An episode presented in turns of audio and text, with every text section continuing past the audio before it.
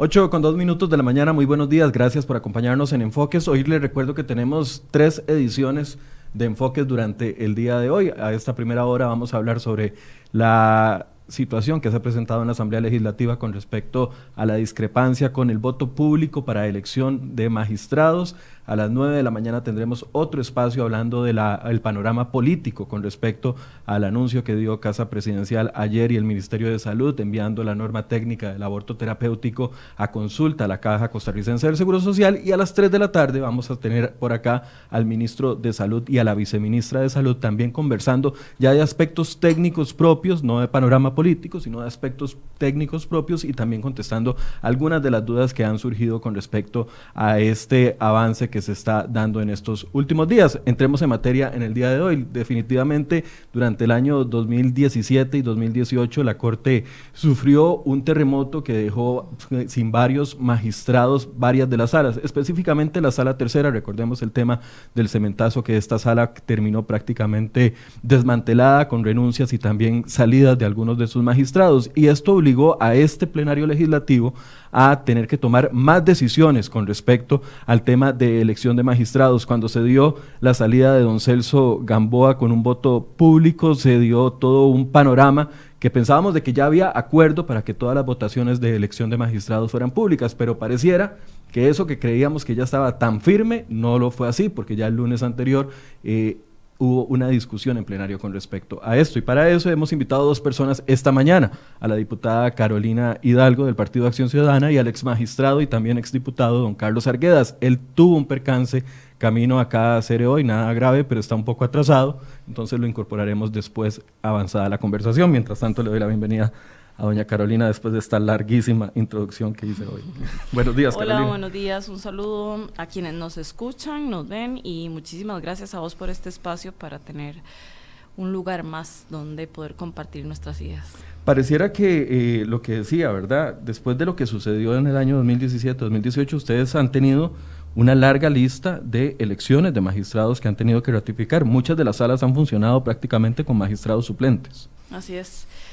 Eh, me parece que para nadie es un secreto que muchos de los planteamientos del Poder Judicial y como ha venido funcionando han estado en revisión por el mismo propio Poder Judicial. Me parece que muchas de las hay gente que lo llama una crisis institucional, me parece a mí que está más en un proceso de cambio y además a mí me parece relevante no ponerle una connotación negativa tal vez a la palabra crisis o cambio, que es justamente el combustible de la evolución. Em, Costa Rica, como todos los países latinoamericanos, está en una situación geopolítica donde tiene que volver los ojos a la ciudadanía y parte de lo que sucede en el Poder Judicial tiene que ver con eso, con criterios encontrados dentro y fuera de cuáles deben ser esos cambios de manera tal que exista una mayor conexión con el objetivo por el cual fue creada esta institución. Ahora, en el avance dentro de la comisión de nombramiento lo habíamos visto y habíamos notado que había seriedad en la, revisión de los atestados de los eh, de las personas candidatas y pensábamos de que esto iba a ir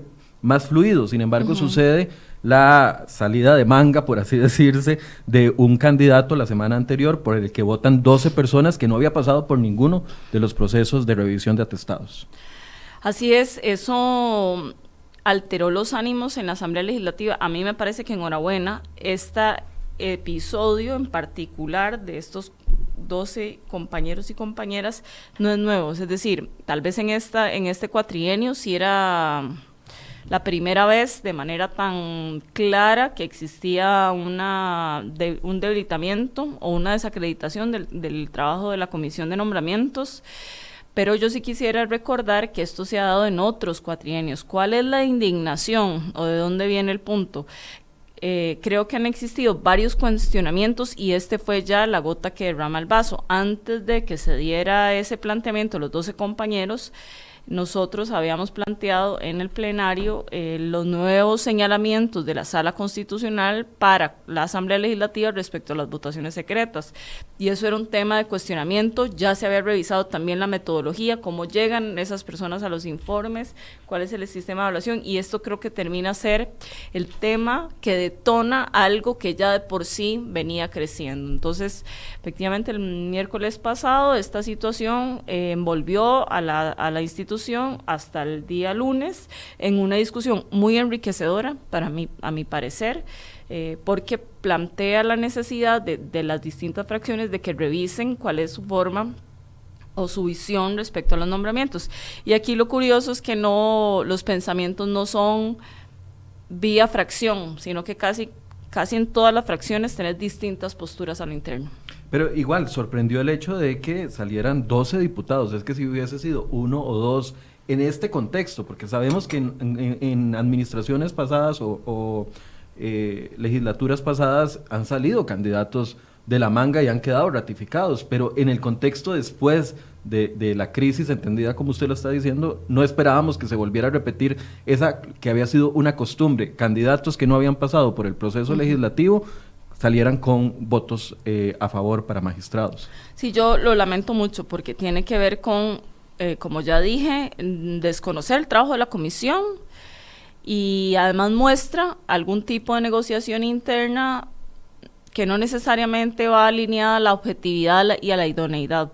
¿Por qué lo digo así? No quiero decir que la persona que surge no, sea idónea, porque no me consta. nadie está hablando del juez eh, Exactamente, pero lo que sí es cierto es que a la institución y a los procesos que ella crea era un desconocido. Y entonces sí se pone en riesgo la institución, la Asamblea Legislativa, en su credibilidad, en sus procesos y por supuesto el Poder Judicial al poner a alguien que nadie sabe de dónde salió. Entonces eso por supuesto le genera una debilidad. Digamos que en el hipotético caso que esta persona hubiese sido nombrada en, en la Corte Suprema, imagínate, no sabemos si es un excelente jurista o alguien eh, que definitivamente no debería estar ahí sentado por las implicaciones personales, jurídicas, o de otras índoles que vaya a tener. Esto es lo que la lleva usted el lunes anterior, después de ese episodio, a presentar la moción donde busca eh, que se haga público el voto en estas eh, elecciones que se están haciendo en estos días.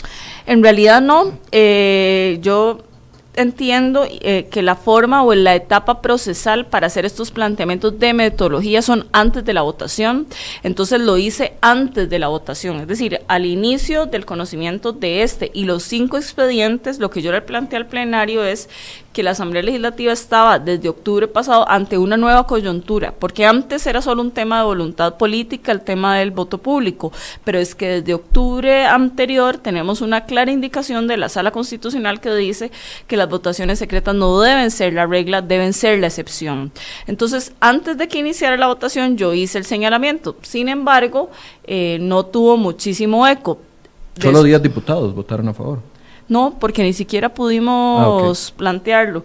Entonces, posterior a eso, se da la se da la votación y sucede lo de los 12 compañeros y compañeras. Ok.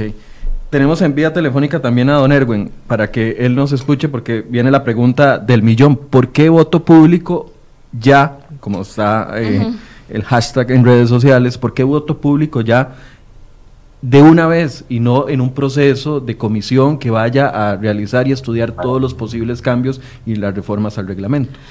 Primero, por, por, lo que les decía anteriormente, ya tenemos un señalamiento evidente y claro de la Sala Constitucional. Y lo segundo es que estamos frente a cinco nombramientos de la Corte Suprema de Justicia, es decir, un altísimo porcentaje de quienes la conforman. Entonces, ¿por qué no hacer el cambio antes de esa renovación? Porque creo que además la ciudadanía claramente lo plantea. Entonces, si de verdad creemos en la transparencia, si de verdad estamos entendiendo esos cambios tan necesarios, ¿por qué no hacer el cambio de metodología ahora? Porque además que quede claro, no es un asunto técnico complejo los argumentos jurídicos y políticos están sobre la mesa, es un tema de voluntad. Usted me decía que es cambiar en ocho artículos prácticamente que dice votación secreta, pasarlo a votación ordinaria. Hay varios mecanismos, uno es la reforma del reglamento, esos ocho eh, artículos que hablan de las votaciones secretas si quisiéramos hacerlo todo integral, pero si quisiéramos ver única y exclusivamente el tema de magistrados para que aplique para estos cinco nombramientos, que ya no lo fue porque ya, se, dieron dos,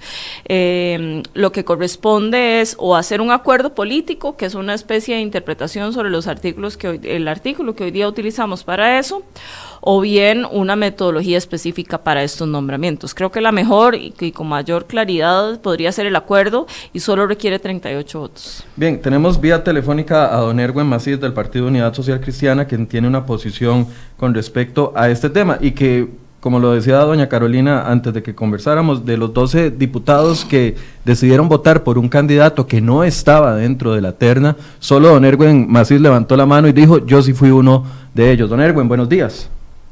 Eh, hola, buenos días. Salud. Espero que estén muy bien. Don, don, Erwin, ¿qué posición tiene usted con respecto al tema de voto público?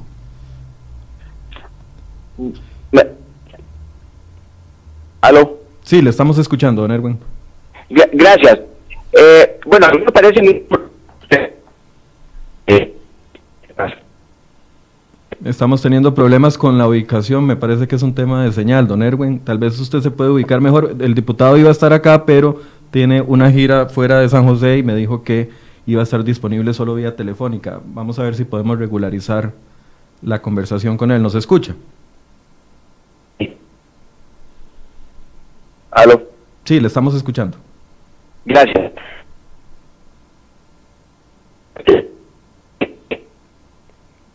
No, le vamos a pedir a Don Erwin que tal vez se, se mueva o se ubique mejor para ver si podemos establecer un contacto más eh, efectivo con él. Tal vez ahí mis compañeros le ayudan y mientras tanto continuamos conversando con Doña Carolina.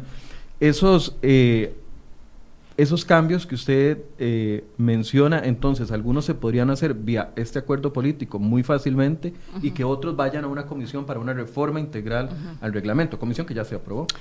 Así es, em, una de las propuestas del presidente actual que me parece muy buena porque es equilibrada, permite tener la discusión, es crear una comisión para que estudie el voto de la sala y todas las reformas que hay presentadas para el voto público. La mía no es la única, de hecho también hay una de María Inés Solís y con anterioridad el presidente le había planteado otra para la reelección de magistrados, en particular presidente don Carlos Benavides. Eh, el tema acá es que hacer una comisión con un plazo de 30 o 60 días claramente será después de esos cinco nombramientos. Por eso nosotros planteamos el mecanismo desde antes de los cinco y desde antes de esta votación como una oportunidad que tenía la Asamblea de hacer este cambio. Y algo que es valioso aclarar, no fue un asunto sorpresivo. Es decir, nosotros tanto el cuatrienio anterior lo planteamos en la comisión de nombramientos, lo planteamos en esta comisión de nombramientos también, de hacerlo en la comisión y la posibilidad de hacer en plenario, no tuvimos eco. Cuando se dio la reforma integral del reglamento, cuando yo presidía, fue uno de los temas en la mesa, pero claramente los primeros que fue mm, excluido porque no existía suficiente voluntad política para eh, incluirlo y por supuesto con tal de que saliera toda la globalidad de los otros temas, eh, estuvimos de acuerdo en, en de momento sacarlo de la discusión integral. Pero quedaba como una tarea pendiente. Así es. Entonces, después, eh, me parece que fue la diputada Solís Quirós quien planteó un proyecto de ley. Y luego, el primero o 2 de octubre, vino la resolución de la sala. No, antes tuvimos el por tanto y el 2 de octubre el contenido. Por esa razón, nosotros planteamos el proyecto que lo que intenta es reformar todos los artículos que estipulan eh, votación secreta. ¿Por qué razón así? Todos porque eh, la sala no excluyó un, digamos, los de nombramientos sí, los de primero de mayo, etcétera, no los separó. Lo que habló fue de un planteamiento general de que siempre deben ser públicas salvo justificación. Entonces, nosotros lo que hicimos fue una propuesta más en el camino de irnos adaptando a los nuevos lineamientos de la sala constitucional. Eh, pero esa yo puedo comprender eh, que para las fracciones pueda ser complejo o que quieran tener una discusión más reposada, lo cual me parece absolutamente entendible y un argumento de recibo. Pero la posibilidad de cambiar estos cinco, me parece que, la, que, la, Asamblea Legislativa renuncie a esa oportunidad de transparencia y de voto público es justamente quitarle eh, posibilidad de que su credibilidad frente a la ciudadanía crezca, lo cual es una lástima porque nos ha costado demasiado crecer. De hecho, el CIEP recientemente dice, bueno, la Asamblea por primera vez en 20 años está a casi un punto porcentual de crecer en su credibilidad. Además, el Estado de la Nación dice, bueno, esta Asamblea Legislativa ha resuelto temas complicados que tenía muchísimo tiempo de no darse y que, por supuesto, eh, implicaban grandes consecuencias económicas y de muchos otros temas y, y, se pudo realizar. Entonces yo decía, qué lástima, porque en algunos temas pareciera que sí estamos como a la altura de la coyuntura y en este que es tan simple, tan práctico de, de entender, de comunicar a la ciudadanía y también de resolver, no existe esa voluntad. Es, un, es una pena porque yo sí creo que desacredita el trabajo hacia afuera. Además es un tema sumamente simple. Es, queremos nosotros como delegados de la ciudadanía, porque hay que recordar eso, no es Carolina Hidalgo, no es José María Villalta, no, yo represento un número importantísimo de personas eh, que nos eligieron para representar su deseo y sin duda alguna la gente quiere y tiene derecho a saber por quién votamos y cuáles fueron nuestras razones. Ya tenemos contacto de nuevo con Don Erwin. Vamos a ver si nos escucha. Don Erwin, buenos días. Hola, buenos días. Ya, ahora sí le escuchamos. Muy bien. Eh, le, decía que era muy bien y muy importante tener este tipo de debates. ¿Aló? Sí, le estamos escuchando, Don Erwin. Es que entra un eco. ¿Me escuchan? ¿Aló? Usted está viendo en Facebook, Don Erwin, tal vez es eso lo que le está generando el, feedback. No, ok, y ahora sí. Eh, es muy importante tener ese tipo de debates, pero me parece que está incompleto eh, el debate. El debate no tiene que eh, ir en la línea de si es público el voto o si es privado el voto. tiene que ir en la línea de cómo hacemos para mejorar el procedimiento para poder lograr que los nombramientos de magistrados eh, resuelvan la, situación y escojamos a los mejores candidatos. ¿Aló? Sí, le estamos, escuchando. Ok, es que eh, entra un eco, disculpen. Eh, ¿Y por qué digo esto? Bueno, porque es que el procedimiento es muy vulnerable. Por ejemplo, la parte de donde se ingresan todos los datos del currículum, la vida de cada uno de los candidatos está muy bien. A eso se le asigna un 60% de, un, de, un, de una calificación. Pero hay un 40% que se le asigna a cada persona que participe eh, subjetivamente. Ese sí es el problema de los nombramientos de magistrados. No si es público o si es privado, porque el público privado define eh, al final de la carrera. Tenemos que visualizar el principio de la carrera y ver cómo entonces, no importa quién llegue al final, mientras que sean buenas personas, personas problemas con Don Erwin. Sí, tal vez algo para quienes nos escuchan como de, reflexión sobre el procedimiento. Yo comparto esa tesis con Erwin. Es que tal vez no se escuchó la primera parte. Don Erwin decía que el voto público eh, no soluciona la situación que hay con la, con, con la elección en el proceso, el proceso de elección de escogencia de los magistrados. A ver, en, esa tesis final, ahí sí claramente difiero, porque ya ustedes saben que yo he estado planteando el voto público. Ahora sí es cierto que es la etapa final del procedimiento y hay muchas otras etapas del proceso que deben de mejorarse. Una es, y en esa sí comparto con Erwin, la subjetividad de valoración de las compañeras y los compañeros miembros de la comisión de nombramientos, porque hay un altísimo porcentaje de la evaluación que se hace en la comisión que es una valoración subjetiva y no tanto un sistema de puntuación. Entonces, para quien nos escucha, eh, en general el tema es que los nombramientos se sugieren a la Asamblea, se trasladan a la comisión, una comisión que eh, pequeña de diputados que realiza a partir de una metodología, una evaluación objetiva, qué sé yo, cantidad de títulos, experiencia y demás. Luego hay un porcentaje importante que se dedica a la entrevista y hay una puntuación subjetiva de quienes lo conforman. Se generan informes eh, positivos o negativos que le sugieren al plenario cuáles son las personas más idóneas. Entonces, en la apreciación de que la metodología de la comisión de nombramientos hay que mejorarla, lo comparto con el compañero. En que el porcentaje de valoración subjetiva es sumamente alto, también lo comparto. Pero eso sí requiere, ahí sí, un trabajo más técnico, más detallado de mejora del procedimiento en particular. Don Erwin, ¿ustedes no ven eso como el primer paso? Hacer el eh, claro, claro, pero no tendría sentido no resolver eh, sustancialmente el problema. Darle un maquillaje al asunto es, con lo que yo no estoy de acuerdo.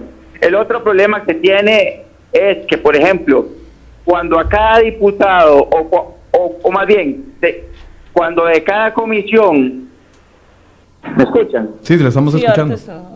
Cuando de cada comisión, independientemente cuál comisión sea, remiten un dictamen a el plenario, existe una posibilidad a través del artículo 137, me parece, de poder apresurarnos cada uno de los diputados que no hemos participado en esa comisión a establecer nuestro punto de vista.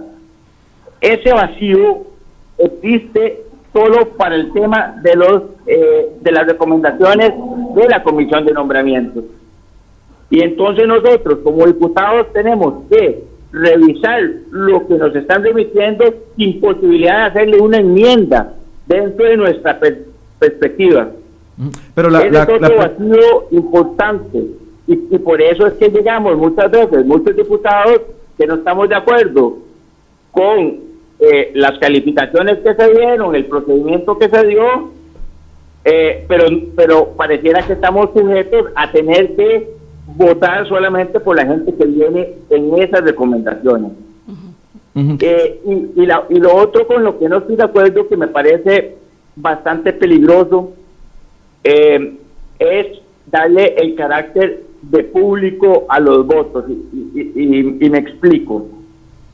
Eh, por ejemplo, estamos en estos momentos en medio de un debate de la terapeuta de, del tema del aborto. Ese tema en particular le mete ruido al plenario y en esa coyuntura, en la discusión de la elección de un, de un magistrado de la sala constitucional, el tema se inclinaría específicamente en el ruido que se genera por este particular. Entonces, los diputados, los, los, diputados, perdón, eh, nos veríamos atacados mediáticamente por un único tema. En un nombramiento de un magistrado de sala constitucional, en donde la discusión debe ser más abierta que un único tema. Es decir, mediáticamente pueden afectar por la publicidad la decisión de cada uno de los diputados. Don Erwin, pero ustedes no lo ven como de su decisión de interna. Perdón que lo interrumpa, pero no lo ve como un acto de transparencia ante la ciudadanía, a pesar de ese riesgo en particular que, que usted señala, aunque otros no lo ven como un riesgo. A ver, el hecho de hacer pública mi votación en un proceso donde ya las personas han pasado por una comisión, ya se conocen sus atestados, etcétera, etcétera, y ya se sabe que hay cuatro o cinco candidatos elegidos por la comisión, donde ya los diputados han tenido eh, derecho a manifestarse dentro de la comisión y todo ese asunto con los arreglos que vienen. El hecho de hacer público el voto es que no le entiendo bien por qué usted ve un riesgo ahí, tal vez si me lo explica mejor. Porque porque mediáticamente, mediáticamente pueden ¿Aló? Sí, le estamos escuchando. a, mí se me, se me introduce un eco y, no logro... ¿Me escuchan? Sí, le estamos escuchando. ¿Aló? ok, vamos a ver por ejemplo, la votación del magistrado Paul Rueda, de la reelección del magistrado Paul Rueda, el plenario y, una composición importante de diputados había de alguna manera visualizado no reelegir a este magistrado. Eh, no obstante, circularon diferentes notas, diferentes presiones mediáticas, diferentes presiones de, medios, indicando que veían bien la reelección de magistrado. Y eso hizo cambiar la opinión de muchísimos diputados del plenario. Y tengo que hacer un paréntesis ahí, yo estaba de acuerdo en que se reeligiera, pero lo que quiero decir es que la voluntad del legislador puede variar en función de las presiones mediáticas y la única posibilidad de mantener su decisión es que el voto sea secreto. Ok, muchas gracias, don Erwin, por su posición. Eh, ¿Aló? Muchas gracias por, por, expresarnos su posición. Sí, con mucho gusto y disculpen porque es que no, no, no puedo escuchar, entonces no, no veo el diálogo. Está bien, no se preocupe. Gracias por, manifestarnos. Eh, vamos a escuchar algunas declaraciones de otros diputados que han manifestado sus preocupaciones. Eh, vamos a escuchar a Pedro Muñoz. Tenemos a Pedro Muñoz para escuchar lo que dijo el diputado Muñoz con respecto a esto.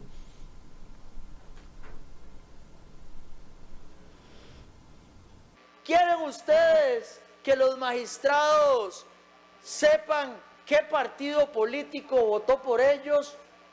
¿Quieren ustedes que los magistrados sepan cuáles diputados votaron por ellos?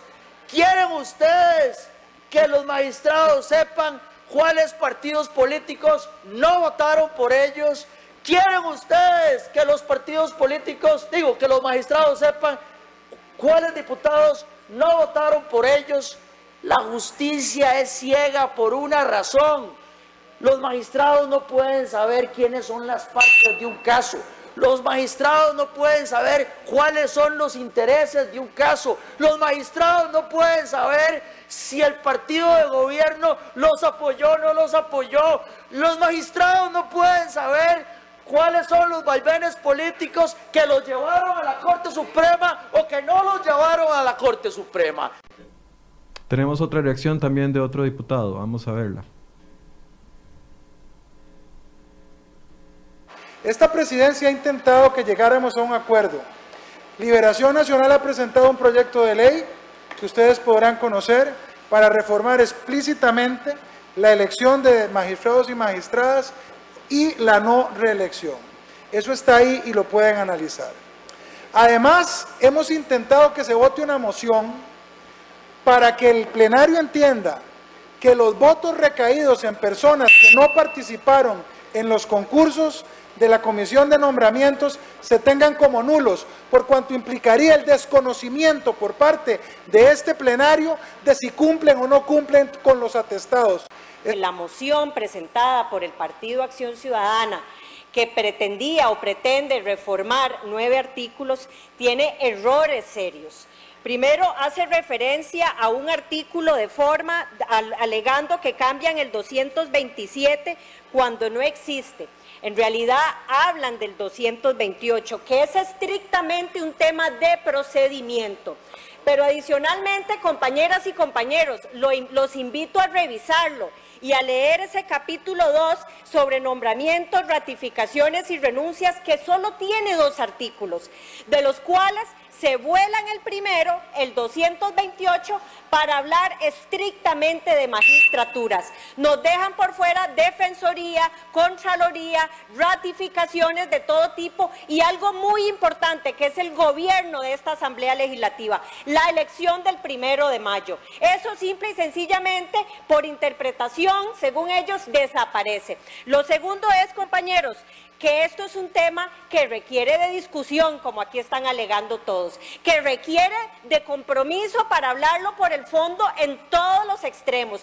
Por eso, el que vaya a una comisión, se someta a una discusión seria, se haga derecho comparado, se revise toda la información, se revise la jurisprudencia, es dar un paso serio en el camino correcto. No por complacencia de alguien que hoy nos habla de la importancia del voto y de la ciudadanía y no pudo ni votar el presupuesto de la República para el 2020. Estamos hablando realmente de darle respuesta a la democracia. Gracias. Yo me niego hoy sí y mañana también a que me lleven arrastrada a tomar una decisión tan importante como es para este país el voto público o el voto privado. Me niego y me niego absolutamente. Y le di mi voto a favor a la moción para crear una comisión porque me parece que es el paso oportuno para finalmente decidir lo que esta Asamblea Legislativa considere es lo mejor para este país,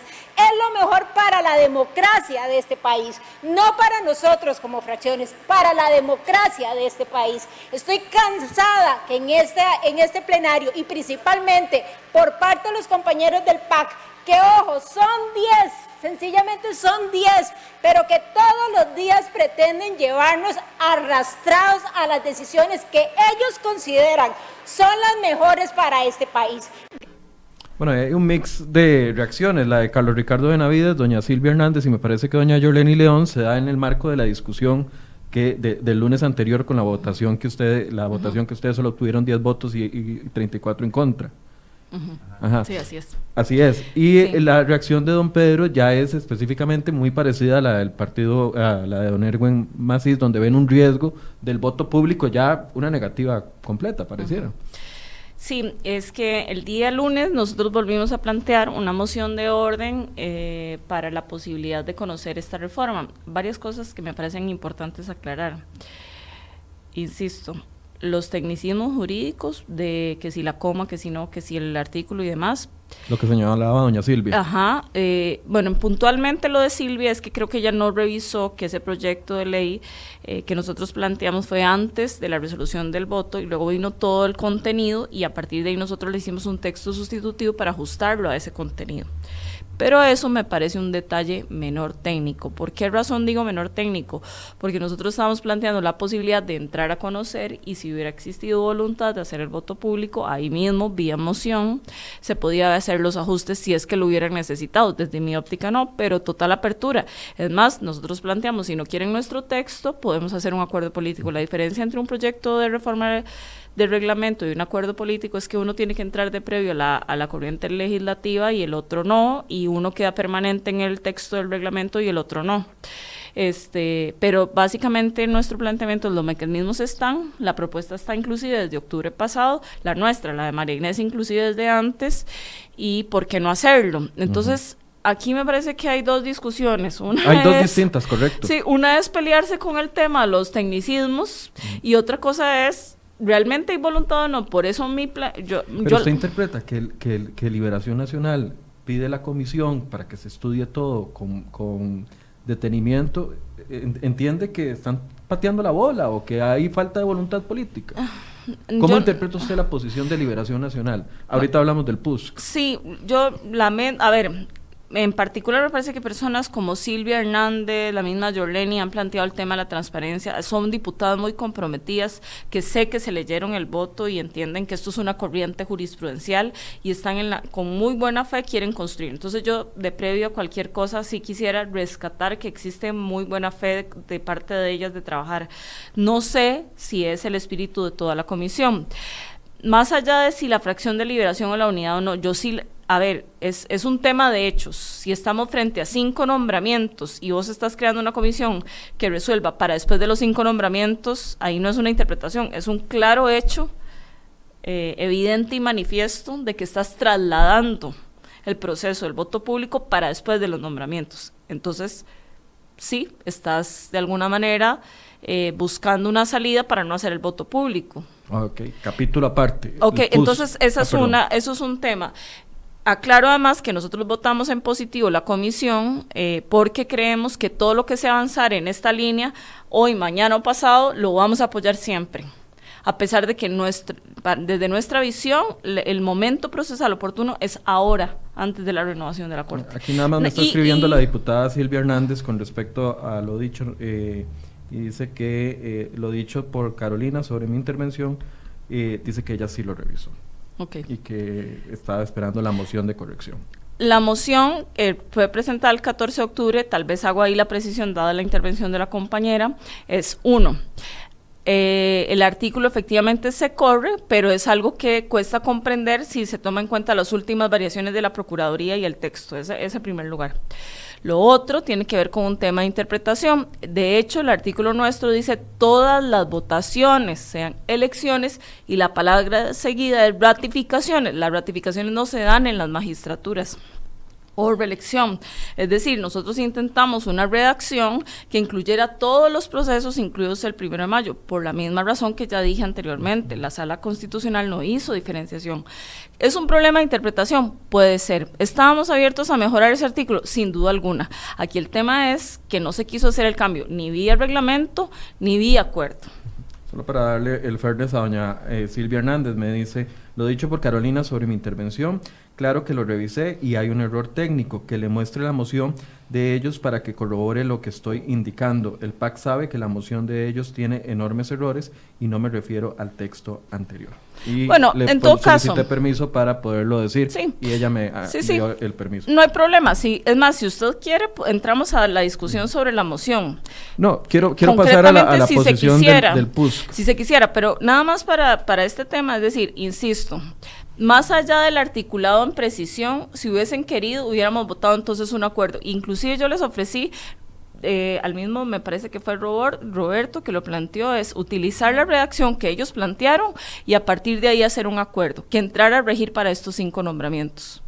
Y no hubo respuesta. Esa era una posibilidad. Es decir, si preferían su, su redacción, entonces la utilizábamos sin ningún problema. El tema es que lo que se trabaja en la comisión no va a tener eh, un efecto para estos cinco nombramientos. Ese punto lo, tengo clarísimo. Ahora, la posición del PUSC es completamente de, anuncian un riesgo de que puede haber manipulación eh, al, publicar su voto. ¿Cuál es la interpretación que usted hace de las palabras de don Pedro Muñoz y don Erwin en ese particular? Entiendo que están preocupados por esos asuntos, pero yo no, no, lo, no lo comparto definitivamente.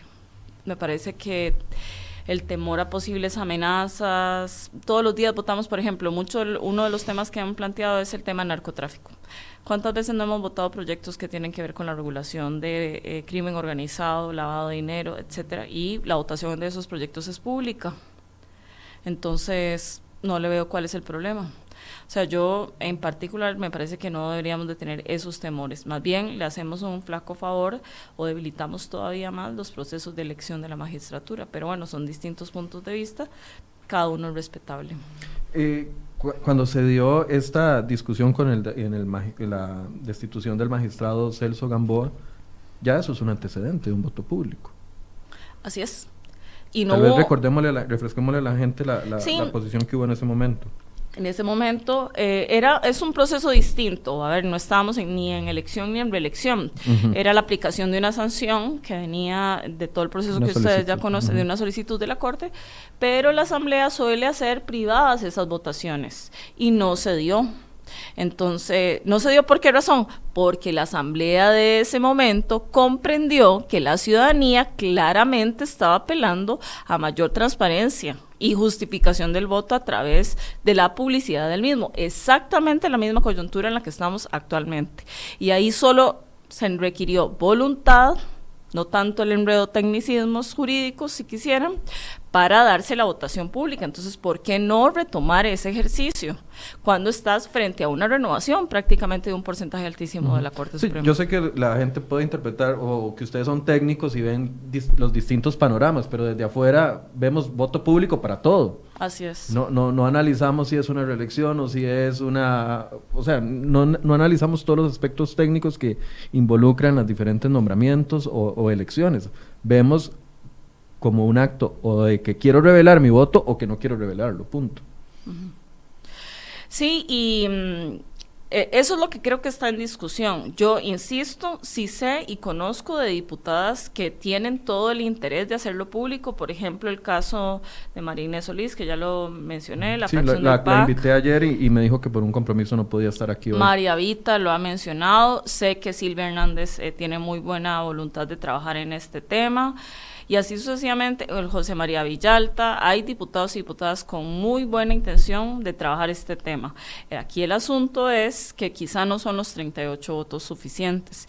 Y bueno, al final y al cabo, uno, vendrán algunos hechos que nos, nos ayudarán a resolver esto. Primero vendrá la resolución de la Sala Constitucional de esos dos artículos puntualmente, tarde que temprano. Una lástima no haberlo aprovechado antes. Y esa resolución aplica para todas las votaciones, no solo para las magistrados. Nuevamente, porque los artículos que se refieren a la elección, ratificación u otros que usamos de referencia para todas las elecciones es justamente el que está evaluando la sala constitucional en este momento. Es decir, no es que en el reglamento exista un, un artículo para primero de mayo, un artículo para defensoría, un artículo, no, es el mismo para todo justamente porque es el mismo para todo, nosotros hemos utilizado ese para la reforma del reglamento y para las propuestas. Entonces, cuando la sala se pronuncie, el efecto va a ser en todos en todas las elecciones y otros procesos que desgraciadamente por una tradición la institución tenía secretos. ¿Cuál es el próximo? Y entonces, nada más quería decir, en los próximos hechos que vendrán, bueno, vendrá la, resolución de la sala y habrá algún resultado de la comisión. Ojalá, de verdad, espero que de, esa comisión, que va... salga un proceso que además no debería ser nada complicado hacia, la, hacia hacer esos votos públicos y tengamos la mayoría en el plenario. Es, esa es mi, mi intención y ojalá así sea. Lo que pasa es que, uno, desde mi perspectiva, vendrá tarde y dos, este por algunos planteamientos ya realizados, este, me parece que tal vez no sea con la contundencia y claridad que la ciudadanía espera. ¿Qué? Lo del voto público. Después de la comisión. Esperemos a ver qué resulta, ¿verdad? Porque ahí habrá que ver un poco la conformación, los resultados y demás, pero ya algunos compañeros han planteado algunos mecanismos que no necesariamente son la publicidad del voto. Las presiones siempre han existido. De hecho, bueno, yo le comentaba que yo he tenido, gracias a este trabajo, la oportunidad de conversar con muchos magistrados y magistrados y me han contado las experiencias que han tenido previo a eh, ser electos eh, o ser rechazados. Y, recuerdo una magistrada eh, que me comentaba que incluso en la entrevista, ya hablando del proceso, en la entrevista a algún diputado en otra legislatura, no estamos hablando de esta, incluso le hizo preguntas personales de su vida, de su ámbito ya más íntimo esas cosas se dan en una comisión de nombramientos. Bueno, yo no, la he conformado y entonces no me consta, pero sí, desgraciadamente hay una hay una complicación porque, por ejemplo, el lobby no está regulado, y entonces al no estar regulado hay muchísimas cosas que se dan que no deberían ser para un nombramiento del, más objetivo. Creo que tanto los candidatos y las candidatas probablemente se someten a procesos de presión complicados como también las y los miembros de la comisión y al final nosotros en las votaciones. Yo honestamente creo que esas presiones y esos procesos este, hoy día muy probablemente se dan y, y, no entiendo por qué eso debe ser un obstáculo o esa preocupación debe ser un obstáculo para algo que definitivamente sucederá más tarde que temprano. Con el tema de eh, la reforma, si es que se llega a dar al reglamento, eh, haciendo público el voto y reformando, si es que se llega a dar el proceso interno de la comisión de nombramientos, se sana, digamos, este tema. ¿Con él? Perdón. Con lo que viene con la reforma, la, la el voto de la sala constitucional, lo que se vaya a lograr en la, en, la comisión esta especial que va a analizar las reformas al reglamento. Con todo esto se sana, digamos, este proceso. Esa es la idea, esa es la idea. Es, esos son los dos pasos siguientes. Aunque, ojo, todavía nos quedan tres nombramientos de los cinco. Nosotros vamos a seguir insistiendo antes de la votación de cada uno de estos procesos. Continuaremos haciendo distintas propuestas para que esto algún día este, sea una realidad. Ojalá antes de que eso se dé. ¿Por qué antes? Porque los nombramientos de la Corte Suprema no son tan seguidos ni tan frecuentes. Son por ocho años. De hecho, como usted lo mencionó al inicio del programa, estos en particular son la consecuencia de esa crisis o ese proceso de cambio de la Corte Suprema de Justicia. Entonces, si justamente son consecuencia, ¿por qué no hacer el cambio ahora? Ahora, la comisión resolverá y no necesariamente los nombramientos que vendrán serán prontos.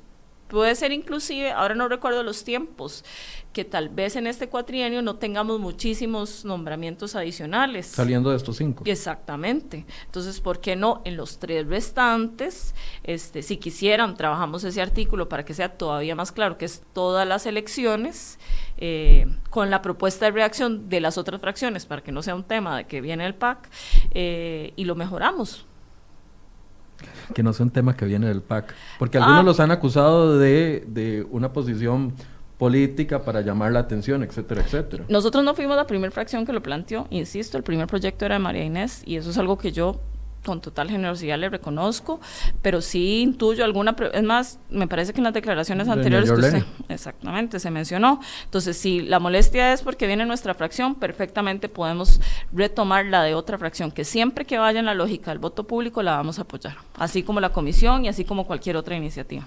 Eh, a las nueve vamos a hablar de... Quiero cerrar este tema eh, con respecto... No sé si quiere hacer una conclusión con respecto a este tema. No, decir que ojalá eh, quienes estamos a favor del voto público pudiéramos alinear fuerzas y llegar a un consenso, porque definitivamente discutir o complicarnos la vida entre nosotros es un asunto menor frente a una gran demanda que existe hacia afuera y además un cambio vital en la democracia que se puede realizar.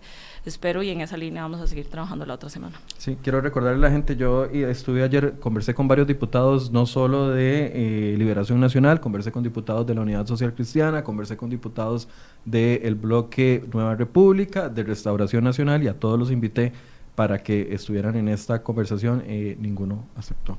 Pareciera que ustedes están solos en este tema. Ojalá no sea así, para que podamos sumar. Bien, pasemos a otro tema rápidamente y es lo que resta del año, ¿qué espera usted del Congreso? Eh, bueno, ya quedan pocos días, viene el receso, temas prioritarios, hay una, una convocatoria del Ejecutivo muy amplia de muchos temas, cuáles temas los ve viables, la gente está esperando el tema de huelgas, por ejemplo, está esperando el tema de empleo público, grandes temas otra vez. ¿Cómo ve el futuro, tal vez el final de este año y, el inicio del próximo? Tema de huelgas y empleo público, el presidente de la Asamblea ha liderado estos temas, no tengo la menor duda que apenas estén resueltas todas las etapas procesales que se requieren, él lo va a empujar y lo va a sacar adelante. Actualmente tal vez en la agenda OEC, por ejemplo, está seguro de depósitos y, mm, em, defensa al consumidor financiero, gracias, este, que están pendientes, que son sumamente importantes, y una serie de proyectos, la verdad, eh, de distintos, por ejemplo, en seguridad, el tema de lotería, el tema de extinción de dominio, están ahí pendientes, contratación administrativa, Ahora no tengo, como ya no voy a las reuniones de jefes de fracción ni demás, no tengo como el tiempo eh, específico en el que están cada uno la lectura, pero hay muchísimo compromiso de esta y la otra semana sacar adelante proyectos pendientes. Para ustedes, ¿cuáles son los prioritarios? a mí, en lo particular, contratación eh, administrativa, me parece que es una transformación importantísima. Eh, extinción de dominio, hay que sacarlo adelante como una de las reformas necesarias, como por mencionar dos. Bien, muchas gracias, doña Carolina. Vamos a seguir pendientes de lo que vaya a suceder con este tema y ojalá que en algún momento otros diputados de las fracciones que les mencioné puedan aceptar una conversación aquí mismo con el PAC para poder tener las posiciones eh, de ambos y con respecto a los temas y poder tener una conversación más fluida. Hoy tuvimos problemas con don Erwin Macis con la comunicación. Muchas gracias por su compañía. En algunos minutos vamos a estar hablando de la norma técnica del aborto terapéutico para que se conecten con nosotros. Buenos días.